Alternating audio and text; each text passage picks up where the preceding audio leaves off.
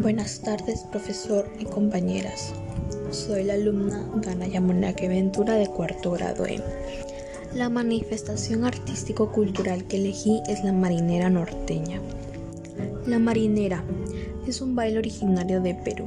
Ha crecido con los años y se ha posicionado como una de las danzas más representativas del país. El nombre fue dado por el escritor Abelardo Gamarra Rondón conocido como el Tunante. En 1879, en honor a la Marina de Guerra del Perú, al Huáscar y a las hazañas Miguel Grau. Además, fue el músico criollo José Alvarado quien puso letras a una composición llegando a convertirla en la década de todas las maneras la Concheperla. Desde 1960 se realiza en la ciudad de Trujillo el concurso nacional de marinera. En sus inicios se celebra en las instituciones de Club Libertad de Trujillo. Sin embargo, por la gran cantidad de asistentes, en 1970 se trasladó de Coliseo Gran Chimú. Instrumentos. No solo es baile en la marinera, también música de ritmo pegajosa que llama la atención. En los primeros segundos, por la fuera de sus bombos, tarolas, trompetas, trombones y clarinetes. Mayores intérpretes. En la historia de la marinera norteña tiene importancia en los intérpretes, cantantes y músicos, cuyo trabajo permitió la difusión y la fama de muchas piezas.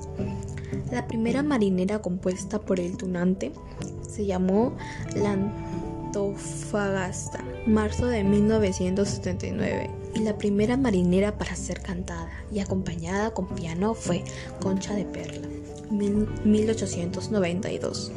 Letra de José Alvarado y músico El Tunante. La marinera es la expresión del alma. Desde el momento que es un baile de pareja, es un enamoramiento, es un constante coqueteo entre hombre y mujer. Ambos tratan de seducirse, pero al final del baile gana la mujer porque el hombre se rinde a los pies de ella y ella queda de pie. Vestimenta. En lo referente al vestido típico de las damas, debemos mencionar que no existen vestidos de marinera, sino más bien las bailarinas deben lucir, vestidos típicos de los pueblos norteños, a la usanza de como vestían al comienzo del siglo XIX, eso sí, bailando siempre con los pies descalzos. Es completamente inaceptable del uso de zapatillas, ballerinas y bueno, y bueno, es para drapo o cualquier clase de descalzo para la interpretación de este baile. De hecho, se dice que si una mujer baila con zapatos, entonces no baila marinera norteña.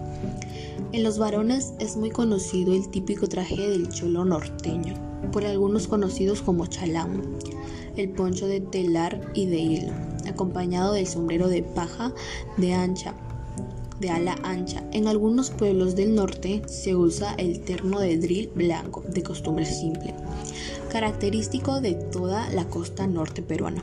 En cuanto al calzado, este debe ser negro y de vestir. Gracias, profesor.